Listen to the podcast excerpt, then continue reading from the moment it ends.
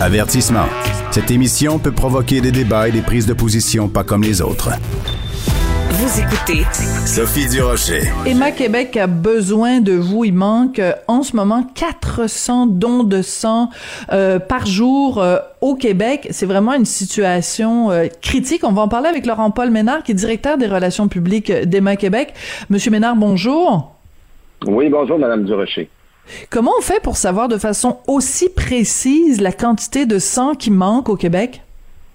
Euh, très bonne question. En fait, on se base sur un historique. Donc, on, a des euh, depuis que le, système du sang existe à toute fin pratique, ben on, on va voir euh, au fil des ans, au fil des mois, la consommation de euh, produits sanguins. Parce qu'il faut pas oublier, même si à la base c'est un geste bénévole, généreux que posent des personnes, ben au bout du compte, c'est quand même des produits qui sont utilisés euh, dans le réseau de la santé pour aider des personnes euh, qui en ont besoin pour recouvrir la santé. Alors, on se base sur cet historique-là, d'une part, pour déterminer, euh, anticiper en quelque sorte une demande, ce qui nous permet de dire que, grosso modo, quand on a 1000 dons de sang par jour, on est en mesure de répondre aux besoins du réseau de la santé.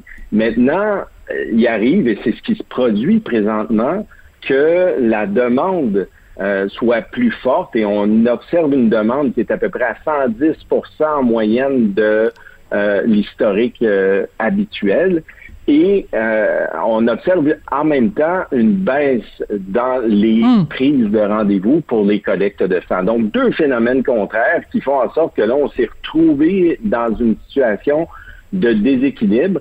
Ce n'est pas trop inquiétant dans la mesure où on est encore en mesure de fournir des produits sanguins au réseau de la santé, mais euh, là où ça devient préoccupant, c'est que la tendance doit s'inverser assez rapidement parce que malheureusement, les produits sanguins, on ne peut pas les stocker. Ils ont une durée de conservation très limitée dans le temps. Ah oui, ça je ne savais pas. C'est quoi la durée de, de, de, la durée de vie de, de ces produits sanguins? Oui. Ben, vous savez, Madame Durocher, quand une personne fait un don de sang, on va obtenir trois produits. On va obtenir des plaquettes sanguines, des globules rouges et du plasma. Dans le cas des plaquettes sanguines, c'est un des le, produit avec les globules rouges qui est le plus en demande dans le réseau de la santé. Ce produit-là, on a sept jours pour entre le don et le moment où ça peut être transfusé. Donc, ce que ça signifie, en d'autres termes, aujourd'hui, 19 octobre, des personnes vont généreusement accepter de faire un don de sang. Ce don de sang va être envoyé dans nos laboratoires qui sont situés à Montréal ou à Québec. On doit faire les tests, obtenir le produit, donc une petite transformation là, qui se fait. Et par la suite, on doit acheminer ça dans un centre hospitalier dans les quatre coins du Québec, qui peut être situé un peu partout, et ça doit être transfusé d'ici le 26. Donc, c'est une course contre la montre perpétuelle. On est comme dans un marathon, mais qui ne se termine jamais. Donc, ce qui est très, très important pour nous, c'est pas tant qu'il y ait beaucoup, beaucoup, beaucoup de donneurs d'un coup, puis après ça, on se dit, bon, ben tant mieux, on va passer, euh, on va passer à autre chose pendant quelques jours. Non, malheureusement, on doit avoir une constance euh, dans nos dons. Et aussitôt qu'il y a un déséquilibre comme celui qu'on a observé depuis deux semaines, ben ça nous place dans une situation où on doit rééquilibrer euh, la situation le plus rapidement possible. D'accord. Alors, on va prendre ça, on va le diviser en deux. Vous nous avez dit deux choses. Vous nous avez dit, premièrement, il y a une augmentation de la demande et il y a une baisse de l'offre. on va prendre ça en termes euh, comme si vous étiez en train de gérer une compagnie, là. Bon. Alors, comment, on comment on explique qu'il y a plus de besoins dans le système de santé? Euh, ça, c'est souvent la question à laquelle on aimerait avoir la réponse euh, rapidement et malheureusement, très souvent, la réponse, elle est multi euh, multifactoriel. En d'autres termes, il peut y avoir plusieurs raisons qui vont expliquer un soubresaut dans la demande. Ça peut être, par exemple, euh, qu'il y a des interventions, il y a davantage d'interventions chirurgicales qui vont nécessiter euh, plus de produits sanguins. On peut penser, entre autres, les euh, interventions au niveau cardiaque. Donc, s'il y a plus, plus d'interventions et que les interventions sont plus sérieuses, euh, donc, ça peut nécessiter davantage de produits. Souvent, on a tendance à penser aussi, ben, euh, justement, les produits sanguins, on en a besoin pour des interventions chirurgicales, des interventions en cas d'urgence à la suite d'accidents, mais quand on s'arrête à y penser, euh, le bilan routier s'améliore d'année en année au Québec. Donc, théoriquement, on devrait avoir besoin de moins de produits sanguins. En Or, ce n'est pas le cas parce que on utilise beaucoup de produits sanguins. On se parlait des plaquettes un peu plus tôt. Les plaquettes, on les utilise beaucoup dans les cas de chimiothérapie. Donc, pour aider les personnes qui reçoivent euh, de la chimiothérapie à mieux composer avec ce traitement-là, on va leur administrer, dans certains cas, des plaquettes sanguines. Donc, ça peut être une consommation qui est très importante. Alors, arriver et dire, bon, il y a eu plus d'interventions, moins d'interventions, tout ça, on aimerait ça être en mesure de pouvoir arriver avec cette explication-là simple. Malheureusement, on n'est pas en mesure de le faire.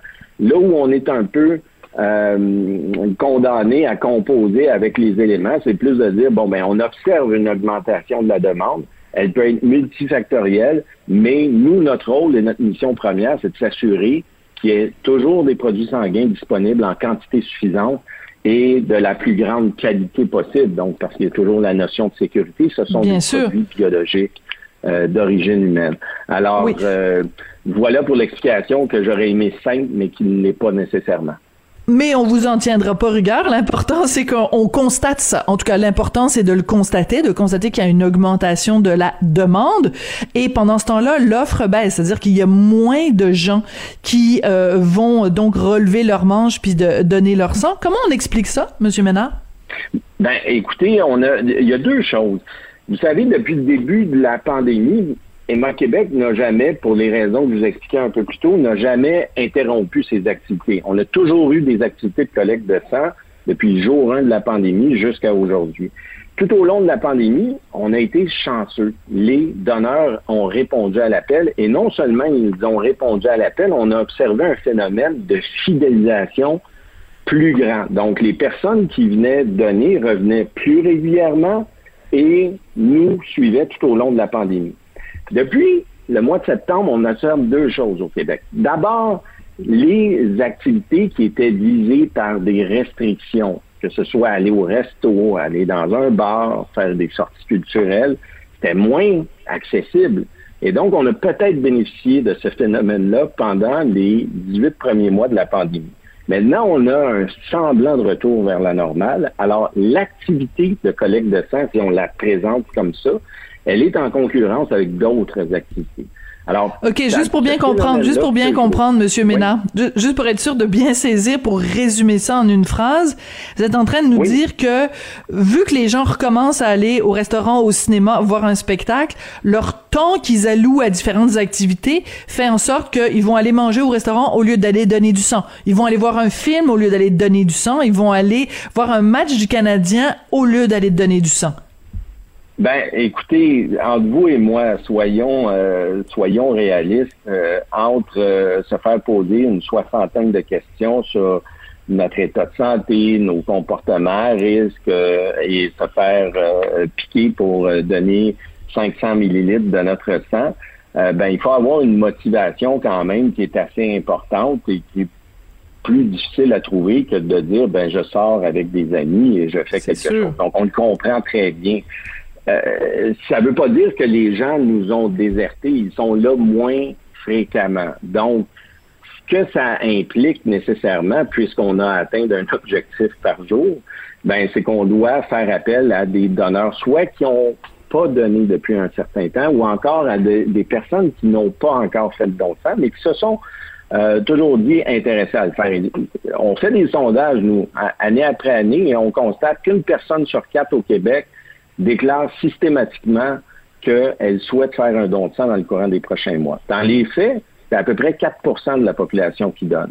Donc, on fait appel peut-être à cette à ce groupe-là qui est peut-être un peu plus en, en, en- mode de, de dormance, si vous me permettez l'expression, pour leur dire, ben écoutez, c'est peut-être le. Réveillez-vous. Euh, ben, c'est ça. Venez parce que là, on en a besoin. Et votre geste, ben, au bout du compte, il aide à sauver des vies. Donc, et c'est souvent ça la principale motivation, c'est que les gens vont dire, D'accord. je, je suis passé par-dessus une petite crainte que j'avais, mais je sais que j'ai sauvé des vies. Et euh, ils en sont très, ces personnes-là, elles en sont très fières et elles ont raison là aussi de l'être. Bon, il y a deux choses dont je veux absolument vous parler. Il y a deux restrictions pour euh, le don de sang. Euh, un, les hommes qui ont eu des relations homosexuelles dans les trois derniers mois sont refusés. Et aussi les gens qui, euh, des personnes qui ont vécu en Europe de l'Ouest entre 1980 et 96. Bon. Le premier critère, là, les hommes ayant eu des relations homosexuelles dans les trois derniers mois, comment ça se fait qu'on est encore en 2021 à refuser ces gens-là, Monsieur Ménard? Ben, écoutez, si on regarde du côté de la plupart des, euh, des systèmes du sang similaires à ceux du Québec et du Canada, il y a cette restriction-là. Parce que euh, les hommes qui ont des relations sexuelles avec d'autres hommes sont plus à risque euh, d'être exposés à, des pathogènes comme le VIH. Donc ça, c'est une réalité. Donc on, on, fait toujours une gestion des risques au niveau euh, du système du sang. Donc, le but, c'est d'essayer de s'approcher le plus possible vers le risque zéro, bien qu'il n'existe pas. Donc, ça a fait en sorte que euh, il y a des groupes, et c'est le cas des hommes qui ont des relations sexuelles avec d'autres hommes, qui ont été visés d'une interdiction qui, avant 2013, c'était une interdiction permanente. Depuis 2013, il y a eu trois assouplissements et on en est maintenant à trois mois on en arrête, on n'en arrête pas là, parce que les, euh, il y a d'autres projets euh, qui visent à rendre le don de sang encore plus inclusif. Parce que vous savez, au bout du compte, la, meilleure situation pour nous, ça serait de dire, ben, on accueille toute personne qui souhaite faire un don de sang. Bien sûr. Euh, et, et tout le monde qui souhaite le faire va le faire et, ça serait le monde idéal. Maintenant, ce qu'on essaie de faire, c'est de trouver un point d'équilibre entre justement ce souhait-là, qui est quand même, puis c'est c'est quand même une, une, revendication qui est très présente, qui revient régulièrement, euh, de pouvoir qualifier euh, les hommes qui ont des relations sexuelles avec d'autres hommes. Il y a un projet Monsieur Ménard, est en train de préparer. Ah oui, OK. Allez-y. Ça, c'est tellement dommage parce qu'il nous reste juste une minute. J'aurais aimé parler des Européens puis de la vache folle, mais allez-y vite, vite, ben vite, vite, vite sur euh, le projet. Oh. Mais le projet, donc, c'est euh, de, de, de, de, pouvoir être en mesure de qualifier euh, des hommes qui ont des relations sexuelles avec d'autres hommes à certains types de dons. Donc, c'est une approche par étapes.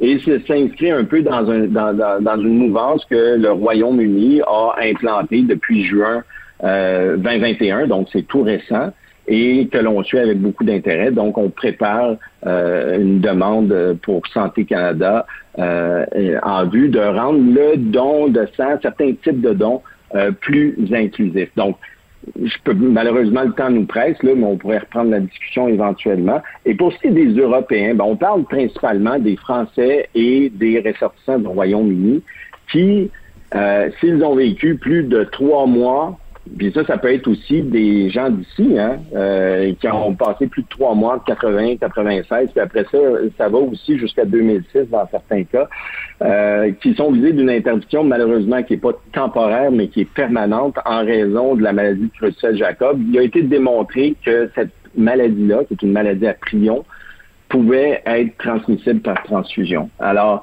euh, ça Donc c'est le principe, c'est le principe de précaution. On veut pas prendre de chance. Euh, oui, D'accord, je comprends.